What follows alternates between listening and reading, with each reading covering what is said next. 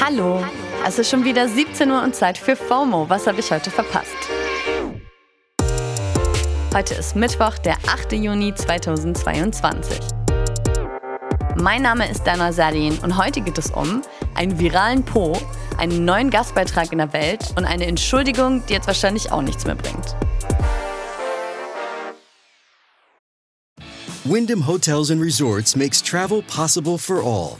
Whether it's the long haulers looking for a great cup of coffee, a roomier rest for the on a whim road trippers, or a place to make summer memories with the whole family.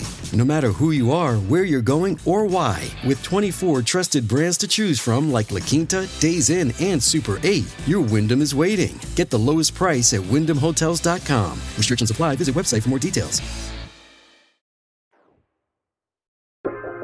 Die Hälfte der Woche ist schon wieder rum und was heute alles so los war, hört ihr jetzt im ultimativ schnellen Timeline Recap. Erstens. Das einheitliche Ladekabel kommt. In der EU wird ab Mitte 2024 das USB-C-Kabel der Standard für alle kleinen bis mittelgroßen Geräte, also Laptops, Handys, Lautsprecher und so weiter. Ja, nice, super praktisch und spart Geld und Elektromüll. We love that. Zweitens. Frauen dürfen im Vatikan jetzt dikarisieren, also das heißt sowas wie Ministerien leiten. Und das wird als gutes Zeichen dafür gesehen, dass der Papst zumindest offen für Reformen ist. Na, Halleluja. Von der Gleichberechtigung ist die katholische Kirche aber immer noch meilenweit entfernt. Drittens. Es kommt ein neuer Joker mit Joaquin Phoenix. Der Regisseur Todd Phillips hat die Fortsetzung jetzt auf seinem Instagram-Kanal angekündigt. Der erste Film, in dem Joaquin den Batman-Bösewicht spielt, ist er schon 2019 rausgekommen und wurde ziemlich gefeiert. Der Post hat auch schon knapp 200.000 Likes. The Hype is real. Ich freue mich auf jeden Fall.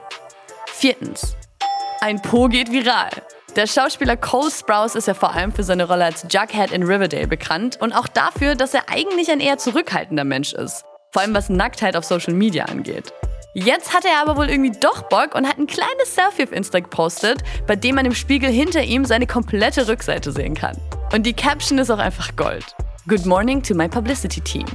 Das Internet feiert jedenfalls. Der Post hat schon über 4,5 Millionen Likes und vielleicht können wir uns zukünftig über mehr Thirst Traps von Cole freuen. Fünftens. Johnny Depp ist jetzt auf TikTok.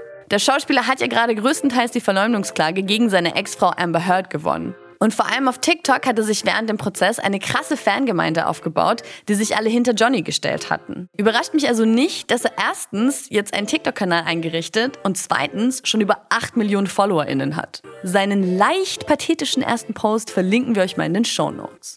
Das war der, der ultimativ schnelle Timeline-Recap. Wir haben hier bei FOMO schon über den offenen Brief gesprochen, den ein paar WissenschaftlerInnen an die ARD und das ZDF gerichtet hatten. In ihrem Gastbeitrag in der Welt haben sie gesagt, die Öffentlich-Rechtlichen würden Kinder, Zitat, sexualisieren und umerziehen, weil halt auch Themen wie trans oder queer sein oder Gender besprochen werden. Und sie sagen auch, dass es ihrer Meinung nach eben nur zwei Geschlechter gibt: Männlein und Weiblein. Dass das Ganze vor Pseudowissenschaft und Homo- und Transfeindlichkeit trieft, ist nicht nur den super vielen Menschen aufgefallen, die erstmal einen Shitstorm in den Socials gestartet haben, sondern auch dem Queer-Beauftragten der Bundesregierung.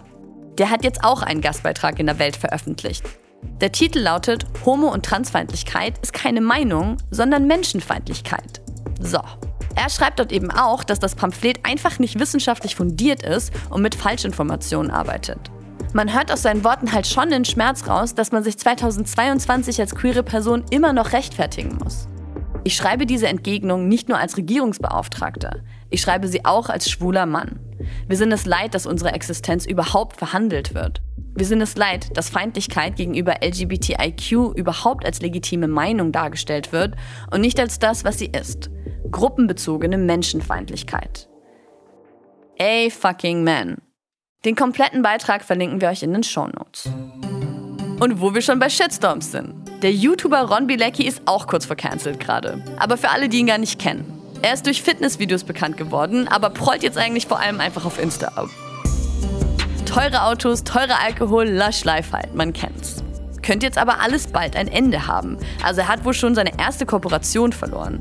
Es war nämlich kurzzeitig ein Insta Live auf seinem Kanal online, in dem er jemanden bei einem Rammstein-Konzert als Geringverdiener in Anführungsstrichen beleidigt. Es wird in dem Video halt ziemlich klar, wie viel er sich anscheinend auf seine Kohle einbildet und wie sehr er deswegen auf die andere Person herabblickt. Naja, so eine krasse Arroganz kommt halt leider nicht so gut an. Unter seinem letzten Instagram-Post, was auch ein Video vom selben Konzert ist, sammeln sich seitdem tausende Kommentare von enttäuschten Fans. Die mit den meisten Likes sind zum Beispiel, man merkt, dass dir der Ruhm nicht gut tut, andere Leute mit Schlägen drohen und beleidigen. Und such dir eine Suchtberatung. No front, man kann ja saufen, aber manche Witze sehen echt nicht gesund aus, Bruder. Und jetzt hat sich sogar DSDS-Veteran Pietro Lombardi eingeschaltet. Er hat in seiner Insta-Story gesagt, er findet es einfach absolut daneben, sich über Menschen mit wenig Geld lustig zu machen. Und Ron soll seine Reichweite lieber dazu nutzen, den Leuten Mut zu machen. Halt der Moment, wenn Pietro Lombardi dich outcallt. Ron hat mittlerweile übrigens Entschuldigung in seiner Story geteilt. Beziehungsweise halt No Apology mal wieder.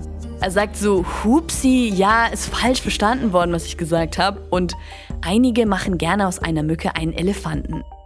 Lol, ja, ciao. Das hat sich jetzt auch sein Sponsor Rocker Nutrition gedacht und die Zusammenarbeit mit ihm beendet. Tja, hupsi.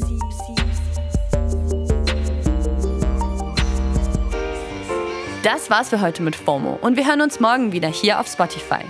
Feeds und Feedback zur Folge, Tipps, Tricks und Tratsch gehen wie immer an FOMO.spotify.com.